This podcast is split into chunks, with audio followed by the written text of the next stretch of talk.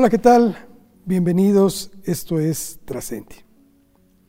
Mire, hoy, hoy tenemos un tema que es muy duro, muy difícil que vamos a tratar, pero que francamente al final del mismo sé que nos va a dejar un buen sabor de boca, porque es más la gente buena que la gente mala. Y hay quienes han consagrado precisamente su vida a que este lado bueno prevalezca. Y este es el caso de nuestra invitada de este día. Ella es Alma Tucker. Ella es la presidenta de Red Binacional Corazones Asociación Civil. Y se dedica a un tema que es dificilísimo, durísimo, que es la trata de personas.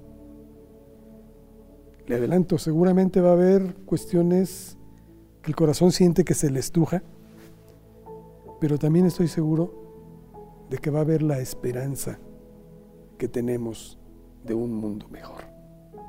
Así pues, acompáñeme. Ella es Alma Tucker y tocamos este tema aquí en Trascendi. Alma Tucker, muchas Muchas gracias por haber aceptado platicar con Trascendi. Contra es un placer, me siento muy honrada. Alma, pues vamos empezando, ahora sí que por el inicio. ¿Qué es esta red de corazones Asociación Civil, esta red binacional de corazones Asociación Civil?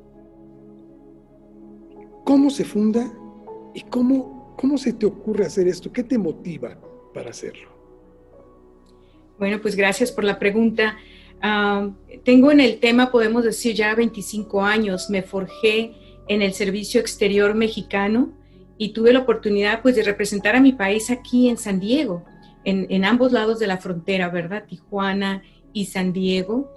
Y cuando me retiré, ah, ahora sí que como familia, lo platicamos mucho y, y, claro, a través de los años sí que yo les compartía a mis hijos, a mi esposo, les platicaba pues las historias tan fuertes que, había que trabajar en el área de protección con nuestros migrantes, que tratando de, seguir el sueño americano, ¿verdad? De, tener éxito en la vida, e ingresaban sin documentos a, a, San Diego, pero en esa trayectoria vivían y viven cosas pues imaginables, ¿verdad?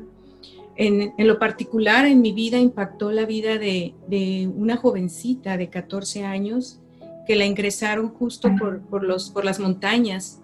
Y no iba acompañada de sus papás, pero en ese trayecto, los, los que les decimos polleros, ¿verdad? Los traficantes de seres humanos, le, dijeron que sus padres no habían pagado la mitad de, del, precio por ingresar por, de esta manera por los, por los cerros y que ella tenía que pagar. Y la manera como tenía que pagar era teniendo sexo con todos los integrantes de ese grupo. Ah, y pues gracias a Dios fue rescatada, no sé, a las 12 horas de este trayecto y ah, la, rescató las autoridades a Border Patrol entonces. Y a mí se me habló que había que ir a, atender a una niña al área de emergencias de un hospital. Cuando yo iba por los pasillos, acercando, aproximándome a la habitación de esta pequeña, oía el, llanto incontenible de una niña buscando por su mamá. Ah, inmediatamente me acerqué, la tomé de la mano, le hablé en su idioma, claro, español, porque ahí no había en ese momento quien le hablara en español. La tomé de la mano y le dije que no la iba a soltar hasta que no encontráramos a su madre tuve esas horas, ah, pues la oportunidad de servir a esta pequeña, ah, pues como ustedes saben, eh, tomar la pastilla de la mañana, porque sí había sido violada. Y, y pues como eh, inmediatamente yo vi como esta pequeña, al escuchar mi voz y ver que la única razón que yo estaba a su lado era para apoyarla, empezó a relajarse. Sentí esa empatía por la pequeña y en ese momento yo me juré que aunque ya no estuviera como, como consular oficial, yo iba a ver la manera de siempre buscar la oportunidad de estar ahí a un lado de una niña, de un niño, cuando más lo necesitara, cuando no estuvieran sus padres para protegerla. Y bueno, esto se quedó a mí, en mí, y una vez que ya me, me retiré de, la Secretaría de Relaciones Exteriores, lo hablamos como familia y cómo podemos dar un poquito de lo mucho que habíamos sido bendecidos, hemos sido bendecidos como familia, con nuestros padres. Y fue así que volteamos a ver a Tijuana, donde no se estaba, no había ninguna organización que estuviera trabajando la trata de personas. Y no es casualidad que no existan más organizaciones, sino que es un tema muy, muy duro, muy, muy difícil y también que da miedo inclusive a las personas. Entonces fue que, decidimos a crear una organización en el 2011. ¿Por qué binacional? Porque sabíamos que ya en, Estados Unidos había mucho avance en el tema. En Estados Unidos ya desde el 2002 cuentan con una ley para prevenir y sancionar la trata de personas. En México inició la ley general en el 2012. Entonces, pues sabíamos que había que aprovechar de ya del, camino recorrido de, Estados Unidos para no inventar pues la, rueda, ¿verdad? Sino que aprovechar estos conocimientos. Entonces, iniciamos con una organización binacional registrada en ambos lados de la frontera. Y pues en una de las, de las, de las ciudades más visitadas del mundo, una cosmopolita. ¿Y con esto qué trae? Pues trae sí, gran atracción para el turismo, pero también para el turismo sexual. Pues iniciamos con la intención de, de crear mucha conciencia, hacer campañas, y poco a poco fuimos invitando a otras personas que se unieron a nuestra misión.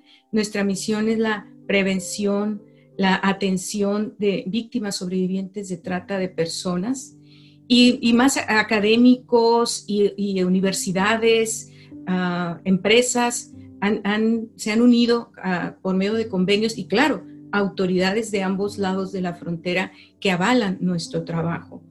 Ah, entonces iniciamos la organización, te comentaba, en el 2011 y empezamos a ver que se empezaron a rescatar a niños, a niñas, a mujeres.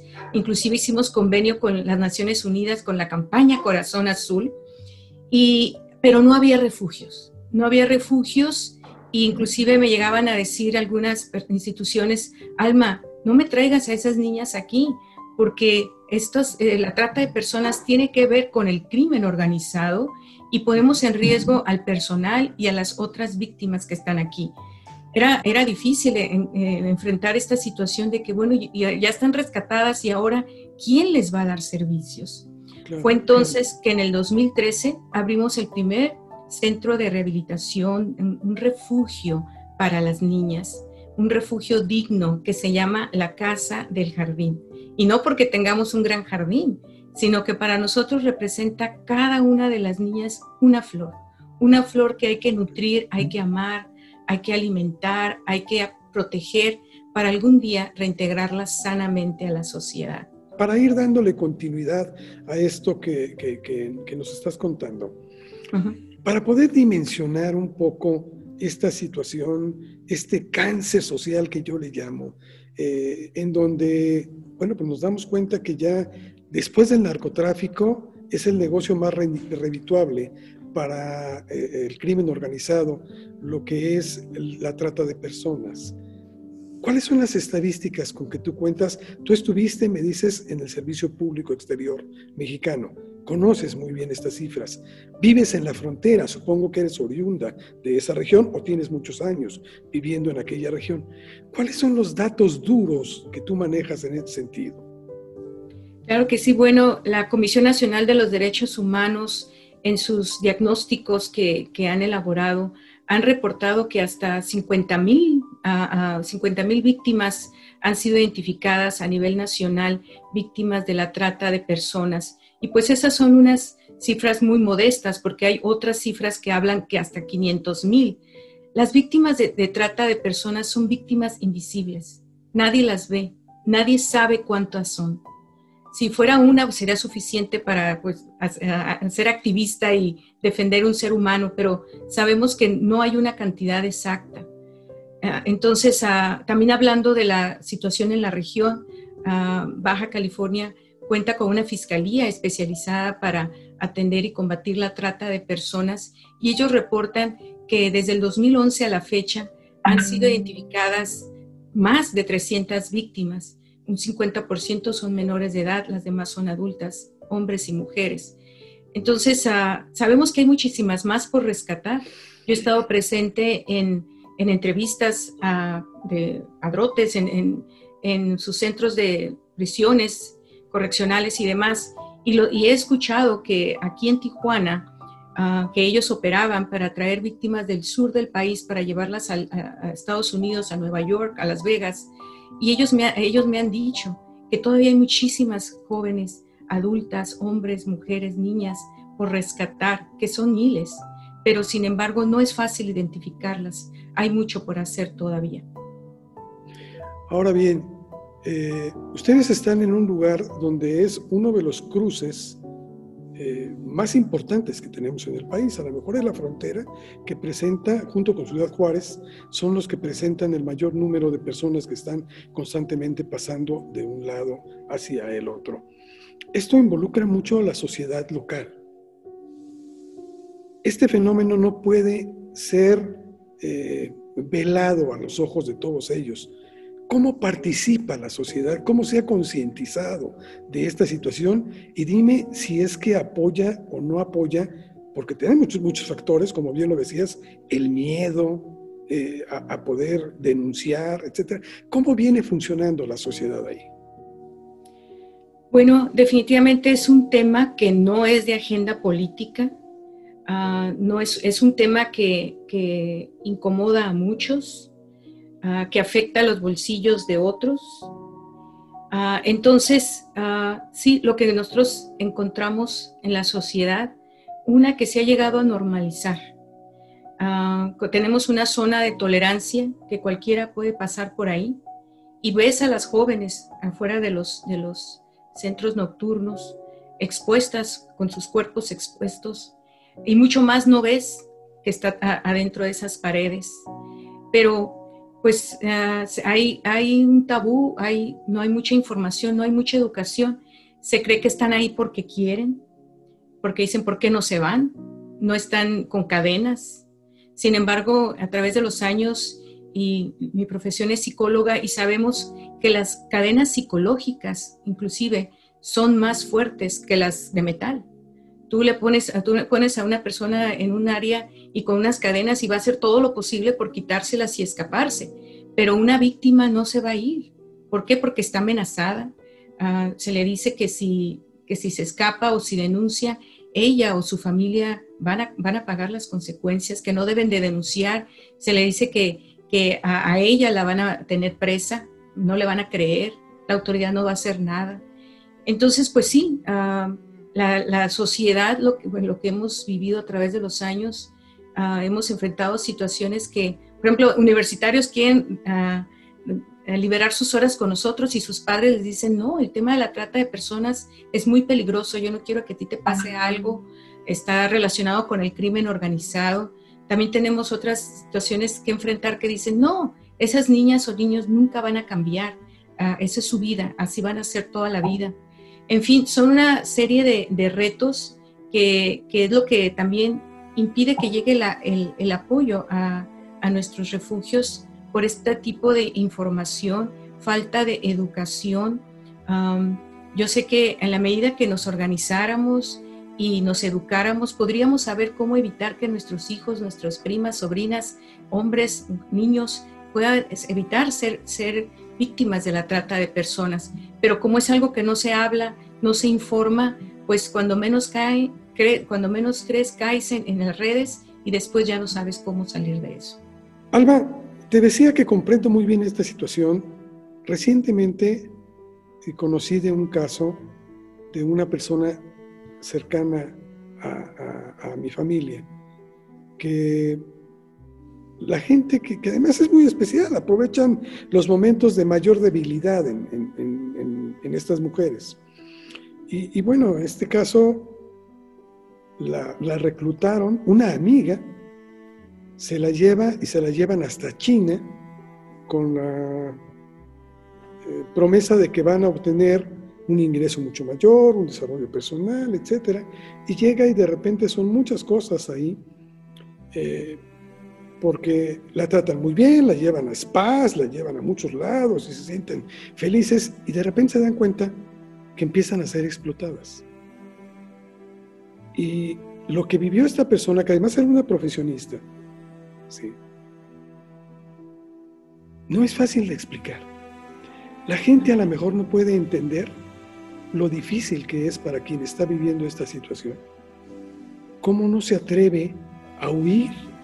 Porque cualquiera podría decir, puede salir corriendo. Le quitan el pasaporte, pues puedes ir a la embajada. Le quitan las tarjetas, puedes ir a denunciar. Pero la verdad es que el miedo es tan grande que terminan por plegarse. Y después de un tiempo es cuando empiezan justamente a, darse cuenta de esta situación y es que quieren oír. Y supongo que esto que nos estás narrando es algo de lo que viven estas, estas sobre todo niñas o niños que están ahí y que se sienten tan indefensos que son incapaces incluso de poder denunciar a aquellos que les están haciendo ese mal.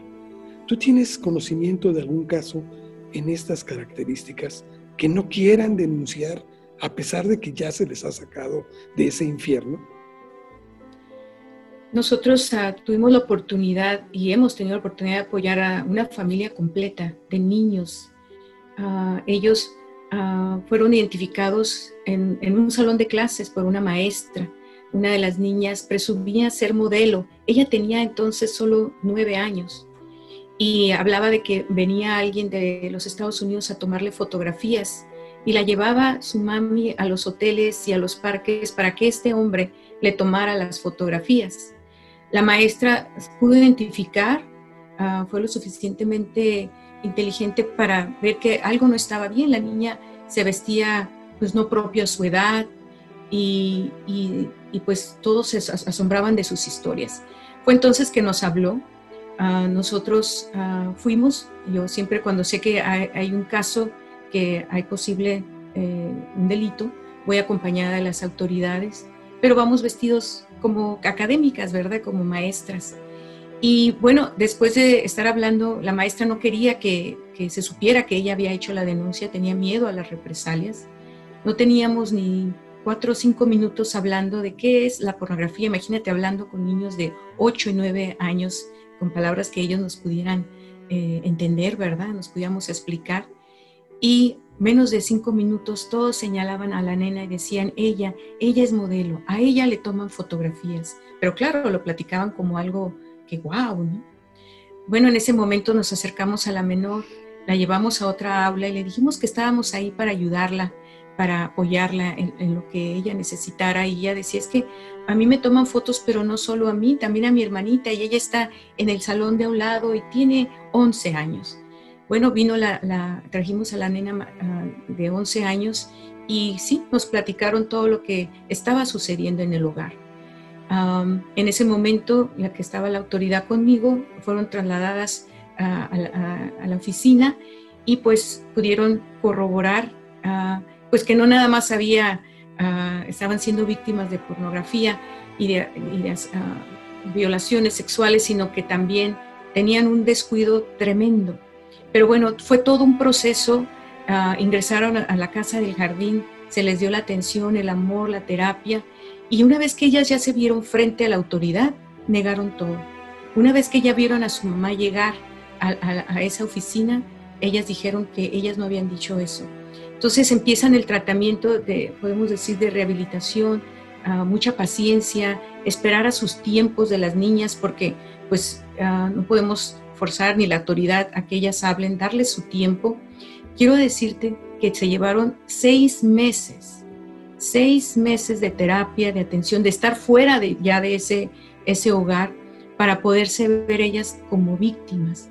Recuerdo que la mayorcita, a, raíz de que tuvo que ir a ver al médico, ah, porque ella me dijo, Alma, necesito ver a un médico, nosotros no cuestionamos, inmediatamente la mandamos a un pediatra y, el, pediatra le, dijo, le, encontró una infección, imagínense, seis meses, no decía nada, decía que sucedido nada y traía una infección fuerte.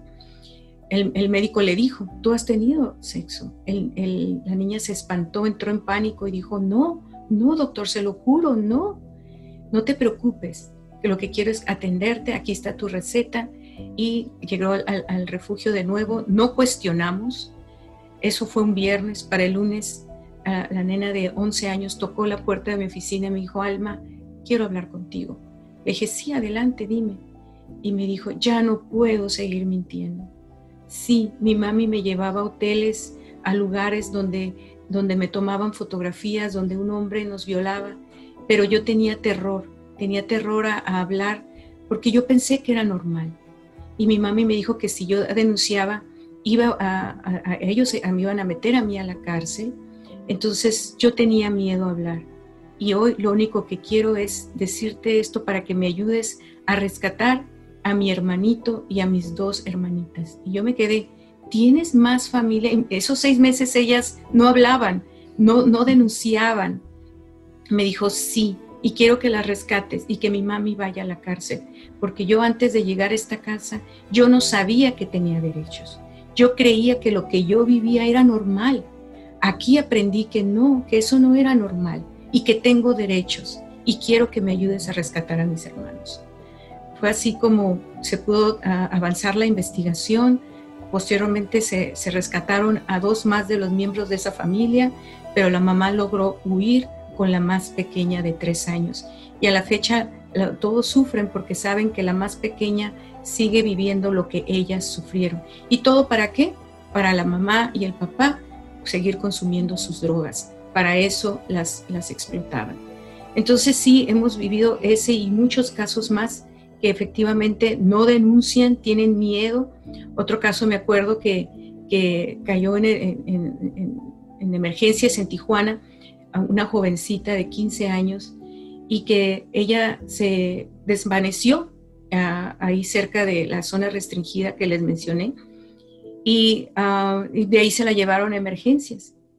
Y ella comentaba que, ah, bueno, primero no, no hablaba, pero el policía que, la, que le, habló a la, ambulancia la reconoció y le dijo, yo te veo que todos los días vas a esa zona restringida. Y dijo, sí, pero dime, ¿tú lo haces porque quieres? Sí. Él le dijo, no es, aquí estás sin peligro, aquí nadie te va a hacer daño, dime la verdad. En ese momento que, que le dice eso el policía, ella se desvanece y le dice, no, no estoy por mi voluntad, me tienen obligada, amenazada, pero tenía miedo a denunciar, porque siempre que yo iba a esa hora, yo inclusive veía a los policías en las esquinas, pero veía que eran amigos de mis padrotes y los padrotes me están cuidando en las esquinas y no podía denunciar, no tenía temor. Entonces, pues sí, ah, pareciera que están libres, pero no están libres. Están, alguien las está cuidando y tienen mucho miedo. Realmente son historias muy, muy dolorosas. Eh, yo hace un momento te comentaba cuando empezábamos la entrevista que, que, me gustaba mucho tu jovialidad, tu sonrisa, porque es, da confianza y da esperanza sobre todo. Y, y creo que eso mismo es lo que transmites tú hacia estas personas porque necesitan mucho amor, necesitan mucho apego y mucha confianza en aquel que les tiende la mano, porque lamentablemente en muchas ocasiones aparentemente se las extienden y es solamente para dañarlas más. Y esta situación eh, creo que con corazones, eh, la asociación que tú representas, se, ha logrado logros muy importantes. Hablabas tú hace un momento del turismo sexual, que lamentablemente en nuestro país, y tú lo sabes, es uno de los principales en este, en este aspecto. Eh, no solo es Cancún, Acapulco, cualquier playa, sino también la frontera. Y tu organismo es binacional, o sea, tienen colaboración con Estados Unidos y México. ¿Cómo vienen organizándose con ellos para poder tratar de poner un freno a este tipo de turismo sexual, a estas acciones que se dan de contrabando, de trata de personas. Ah, efectivamente, pues es una, una, frontera que inclusive, pues como saben, Tijuana ha tenido una reputación no necesariamente favorable. Quiero decirles que la, la comunidad de Tijuana, las personas de su sociedad, son personas luchadoras que nos distinguimos en esta región por por sus restaurantes de alta calidad, los viñedos, los hoteles, sus playas, o sea, tiene muchísimas, ahora sí que atributos, también maquiladoras, da mucho trabajo, es una región que ofrece mucho, pero también sí, el turismo sexual voltea y ve a, Tijuana, un poquito podemos compararlo como Las Vegas, ¿verdad? Porque van, vienen de, a Tijuana y nadie sabe, nadie supo y lo que dice en Tijuana se queda en Tijuana. Entonces, ah, hemos luchado contra situaciones, por ejemplo, en el 2014, ah, ah, entonces las autoridades municipales querían promover una campaña de Tijuana coqueta y atraer al turismo sexual. y la sociedad se indignó, eh, y se indignó porque dijo, hemos trabajado tanto para, para cambiar esa imagen, ¿cómo es posible que, quieran promover ese tipo de campaña cuando no hay protocolos de respuesta para defender a nuestros niños, a nuestras mujeres. Ahora sí que cualquiera que va caminando por, las calles ya es una coqueta, ¿no es, ¿no es, verdad? Entonces la sociedad se indignó, se detuvo esa campaña, pero sí trajo ciertas situaciones. Recuerdo que, hubo un caso muy fuerte en esta región de un estudiante seminarista que escuchando todo este movimiento de Tijuana Coqueta, Ah, él hizo contacto con un sujeto de Craigslist, de esta página uh, en el Internet, y esta persona en, en, Tijuana se dedica o dedicaba a traer a, personas y, ofrecerles mujeres para tener sexo. Y bueno, uh, estaban en comunicación con este seminarista y llegó el punto, cuando tuvo la confianza, de pedirle niñas, niños y pequeños, uno o tres años, que quería él que se las consiguiera para tener sexo. Cuando preguntas de la colaboración binacional, uh, en ese momento este sujeto se indigna tanto que va al consulado americano a Tijuana y reporta a este sujeto, este seminarista de Utah. Y el, el agente de, de ICE le dice, ¿te animarías, eh, te atreverías a darme tu password, toda tu información para poder continuar con esta conversación? Y le dice, sí. Entonces, uh, el agente eh, de manera encubierta continuó con las comunicaciones con este seminarista por meses. Uno cree que es como la televisión, ¿verdad? Que todo pasa rápido, ¿no? Son investigaciones que llevan mucho tiempo. Y cuando por fin logra que la confianza le dice, ya te tengo a, tus, a los niños, una niña de tres, otra de dos, otra bebé, creo que quería. Y, le dice, muy bien, uh, y yo te puedo recoger inclusive en San Diego, con el, un vehículo, consígueme un hotel, le, dice el seminarista, y le da una lista de diferentes cosas que él le, eh, requiere.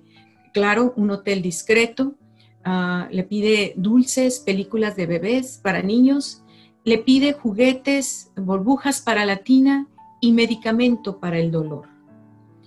Y entonces uh, todo esto por correo electrónico. Entonces le dice el agente encubierto, por lo visto, tienes experiencia por lo que me estás pidiendo. ¿Ya lo has hecho antes? Sí, ya he ido a Tijuana y ya he hecho yo antes esto. Y le pregunta, ¿y para qué quieres la medicina para dolor? Y le contesta el seminarista, porque entre más dolor siente el niño o la niña, más placer siento yo son cosas que, que sí, duele en el alma escuchar algo así, pero sí hay gente enferma como este sujeto que le hace daño a nuestros niños, a nuestras niñas, a las mujeres, a los hombres. Afortunadamente, la gente lo citó en el, en el, aeropuerto, bueno, le dijo, te voy a recibir en el aeropuerto en San Diego.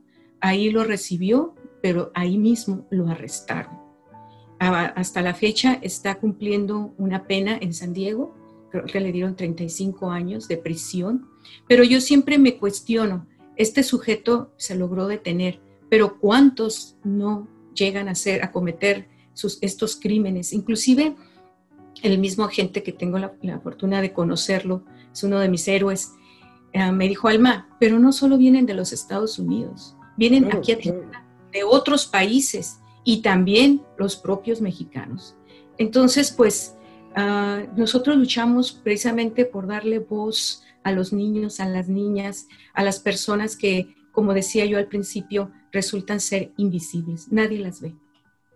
Sí, aquí el turismo no estamos estigmatizando sobre una nacionalidad. Puede ser incluso mexicano, que va de un estado a otro o en su mismo estado. O sea, la gente enferma lamentablemente está por todos lados, pero afortunadamente también habemos más sanos que tenemos que procurar el bienestar de nuestros niños. Alma, ¿cuántos, ¿cuántos rescates han dado ustedes? Mujeres, niños, niñas, etcétera. ¿Cuántos han conseguido? Bueno, nosotros no hacemos en sí el rescate porque podemos arriesgar la vida de la víctima y la nuestra. Lo que nosotros hacemos, bueno, ya a, estos años ya de, trabajar en la región, nos conoce la comunidad y la, comunidad nos hace reportes a nosotros y en algunas situaciones ellos no quieren hacer la denuncia por temor a las represalias, ah, por miedo. Y yo tengo convenio con las autoridades, eh, tanto de Estados Unidos como de México, de que puedo hacer los reportes y no tengo que decir quién lo hizo, eh, las denuncias anónimas. Entonces, ah, cuando la, comunidad nos, nos hace algún reporte, nosotros solo pasamos a la autoridad, la autoridad investiga, en su caso rescata y entonces ya, ah, si son menores, entran al sistema DIF y si son adultos, ah, con la Fiscalía contra la Trata de Personas y luego nosotros somos quien brindamos los servicios de atención en la Casa del Jardín.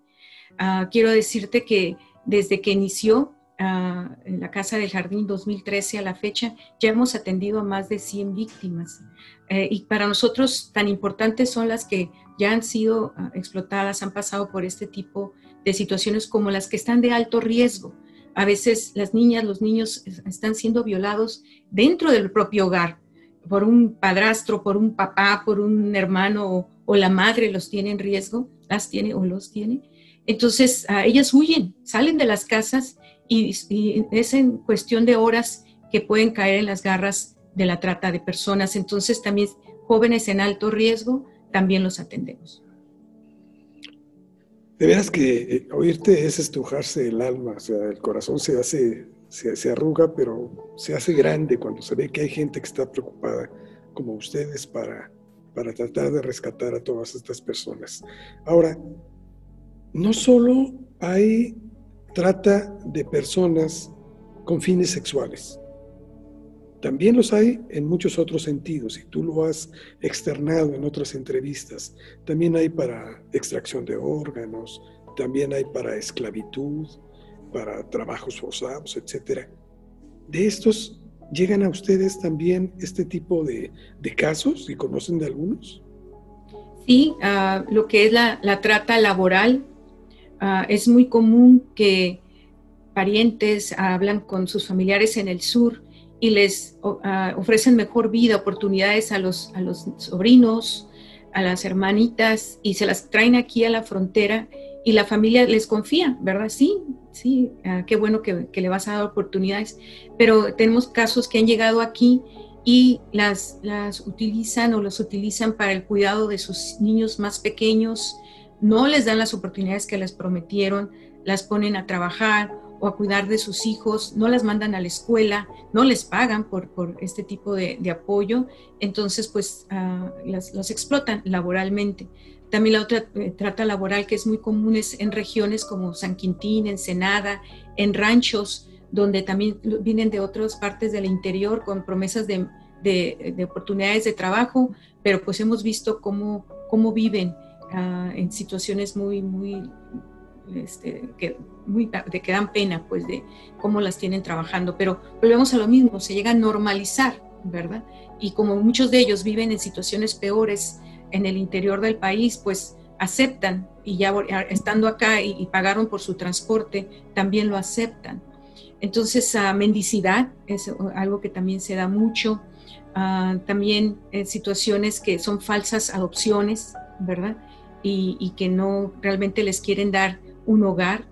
Pero puedo decirte que la más común sí es la, y la más detectable es la explotación sexual y porque pues de ahí vienen pues enfermedades, ¿verdad? Vienen enfermedades venéreas, embarazos no deseados, entonces ah, es más fácil identificarla y sobre todo porque las niñas, las mujeres finalmente hablan o se, o se nota en, golpes o en embarazos, como mencioné. Una persona que ha sufrido esto, tú me dices que tienes también estudios de psicología, una persona que ha sufrido esta, esta, esclavitud, e, esta explotación sexual, ¿es posible que pueda sanar a tal grado de tener una vida totalmente normal y ver aquello como una pesadilla de la que ya salió, pero poder entablar una vida diferente? Definitivamente sí. Ah, lo que yo he visto a través de los años es que estos niños, estas niñas, estas jóvenes, pues son forzadas a hacer cosas por algún adulto. Alguien tomó las decisiones y por eso ah, ah, vivieron estas situaciones. regularmente, el 95% de los casos que yo puedo, y he podido atender es alguien muy cercano, alguien de la familia y muchas veces más los propios padres. Yo creo que no hay un dolor más grande que un propio padre uh, viole a una niña o la venda, el ser que te dio la vida, ¿verdad? Ah, no puedo pensar en otro dolor más fuerte que este, en alguien que tú confiabas 100%, que esperabas pues todo. Entonces, uh, sí son, son daños, son heridas muy difíciles de, sanar. quiero decirte que algunas de las niñas me dicen que que ya los golpes o inclusive las violaciones pues ya sanaron, pero el corazón sigue eh, eh, con ese sufrimiento, con ese dolor. Entonces a nosotros en, la Casa del Jardín les ofrecemos terapia individual, terapia grupal. En algunos casos necesitan atención psiquiátrica, medicamentos por el tipo de, daño que, recibieron. encontramos situaciones en ellas que se representan en el caring, ¿verdad? Cortan, ellas, ellos, también eh, pensamientos suicidia, suicidas ah, que hay que atender inmediatamente. Entonces es todo un proceso y está comprobado psicológicamente si una, una persona ha sido lastimada, dañada por cinco o seis años, a veces requiere del mismo número de años. Y claro que va a sanar si cuenta con la terapia, con el tratamiento necesario, pero si solamente, como es muchos de los casos, se quita la niña, el niño o la persona del lugar y ya sigue tu vida normal, no sucede. A veces terminan convirtiéndose en victimarias estas personas. Entonces, por eso es tan importante que, tengan un tratamiento. Ah, yo te puedo hablar de, algunas historias de éxito. Tenemos a una jovencita que ella llegó a los 16 años y cuando ella llegó, llegó con la cara baja, no me, no me veía a los ojos, yo veía solamente una carita oscura, podemos decir y no nos confían. Claro que no tienen confianza en nosotros. Imagínate, si la persona que ellas más amaban, que les dio la vida, las, las defraudó, pues ¿y, tú qué quieres de mí? ¿Qué, ¿Qué, me vas a pedir? Esto no es real. Entonces tardan, tardan tiempo, ah, me decía ella, que ella tardó fácil dos años en confiar en nosotros. Y tenemos que ser muy firmes y tenemos que ser muy constantes y no prometer cosas que no vamos a cumplir, porque si no, ellas recuerdan que eso vivieron ellas y pierden la confianza en nosotros. Bueno, ella, ah, para ella la manera como la sometían, y ella pues sufrió desde los cinco años cuando su mamá desapareció del hogar, fue rescatada a los 14, 15. Y a ella como la sometían era, ah, no vas a hacerlo, pues no vas a la escuela, y no vas a la escuela. Y ella, su deseo era estudiar, su deseo era era, donde pues iba a salirse del problema que estaba en casa, ¿verdad? Bueno, cuando llegó, eh, nos compartió ese, ese sueño de la escuela, inmediatamente regularizamos sus estudios, ah, la apoyamos gracias a convenios importantes con universidades locales que las, nos hemos logrado becas para ellas. El día de hoy ella ya se, está graduada ah, de, de, la carrera que era su sueño, ya, ya cumplió y ya tiene su título y, lejos de ella, ya terminé, ya me voy, ella sigue siendo parte de la asociación porque ella quiere regresar un poquito de lo mucho, son sus palabras, ha recibido, y ella sigue, e, es como un modelo a seguir para las pequeñas. Ella ven hoy como nuestra, nuestra chica, que no puedo decir el nombre por razones obvias, ella ya trae su celular, trae su laptop, tiene trabajo de tiempo completo, está reintegrada sanamente a la sociedad pero sigue en terapia porque por lo mismo que fue alguien tan cercano a ella quien la hirió, le ha costado trabajo abrir y, romper esas corazas porque lo que hace una víctima es que forma unas corazas invisibles, ¿verdad? Pero esto es lo que le ayuda a sobrevivir meses, años de abusos. Ya llega el momento en que no siente. Entonces, cuando enfrenta una terapia y tú quieres abrir y hablar de eso, también es una defensa ah, inconsciente que no, no, quiero hablar de eso porque es, tan doloroso que, que, se sienten vulnerables, ¿verdad? Pero poco a poco, sí se puede, uh, sí quedan ah, heridas, pero sí se puede reintegrar sanamente a la sociedad y, lo hemos visto con nuestros propios ojos. Cuando una niña, un niño desaparecen, las primeras horas son fundamentales, eso lo sabemos todos. Y afortunadamente hay programas que han funcionado muy bien en algunas partes del mundo. Eh, tu opinión respecto a Alerta Amber, sobre todo en Tijuana, que es la zona que te toca a ti en cuestión. El programa Amber Alert es excelente. Ah, he, trabajado muy cerca con, con este programa y, y, le confío.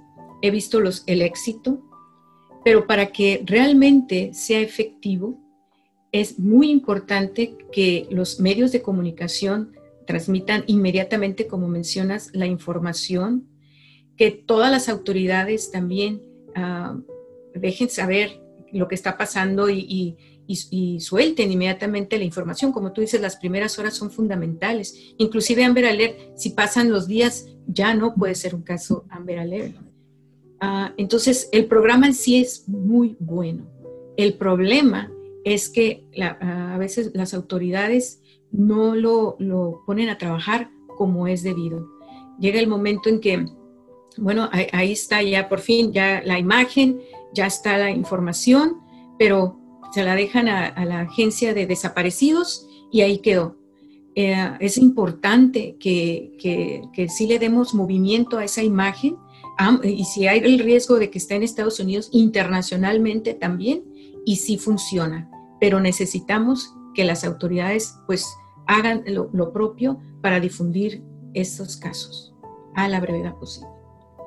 Conozco casos de algunos luchadores sociales que hacen labores parecidas a la que tú estás emprendiendo. Ustedes también, y, han sufrido amenazas de muerte, ¿ustedes también han sufrido alguna amenaza, algún atentado?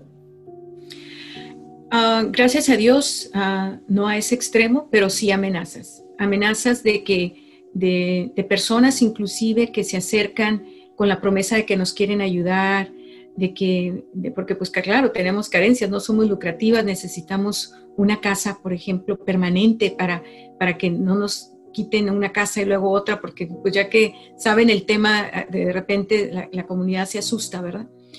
Eh, entonces se nos ha acercado gente, nos prometen, ah, como tú sabes, hay personas que, que de corazón ayudan, ¿verdad? Pero otras personas que te ayudan para lograr algo, ¿verdad? Un reconocimiento, un permiso ante las autoridades. Entonces, cuando ven que este tema no es popular, no les va a traer lo que ellos quieren, entonces, ¿sabes qué? Ya no te voy a ayudar. Ah, en el caso particular, pues me, exigían que cambiara de misión para continuar con el apoyo. Yo no puedo cambiar de misión, esta es mi misión. Ah, entonces, pues Ah, tiene que sacar a las niñas de esta casa y si no la saca, la voy a destruir.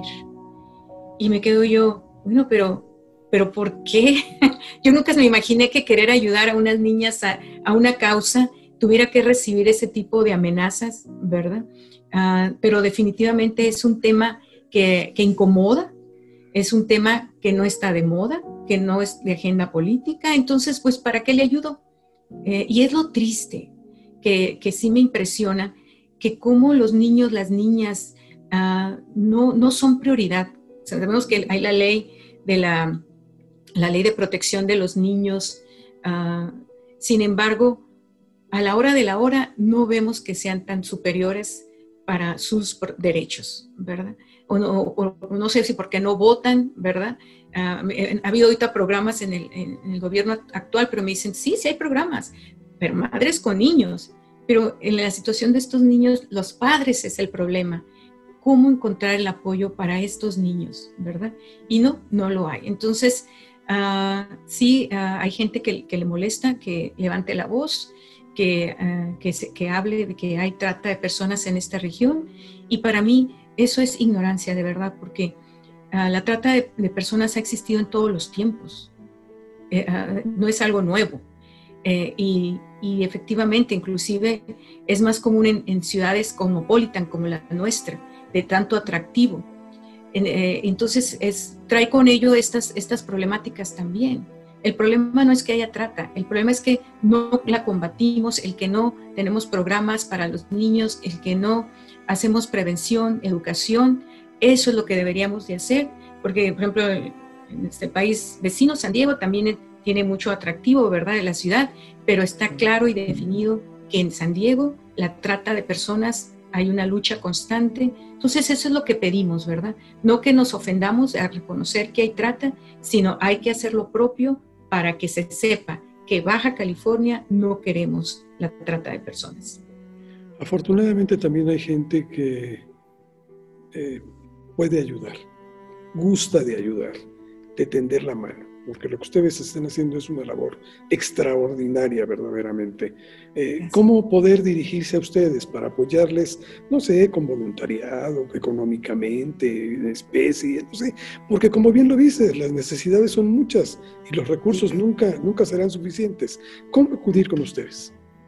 Y, gracias, gracias por esta plataforma tan importante porque efectivamente no mucha gente sabe lo que estamos haciendo y, a, lo mejor no llega la, suficiente ayuda. Precisamente hemos tratado de mantener el refugio como debe de ser confidencial, pero, pero más gente debe de saber que existen estos niños y niñas que merecen una oportunidad.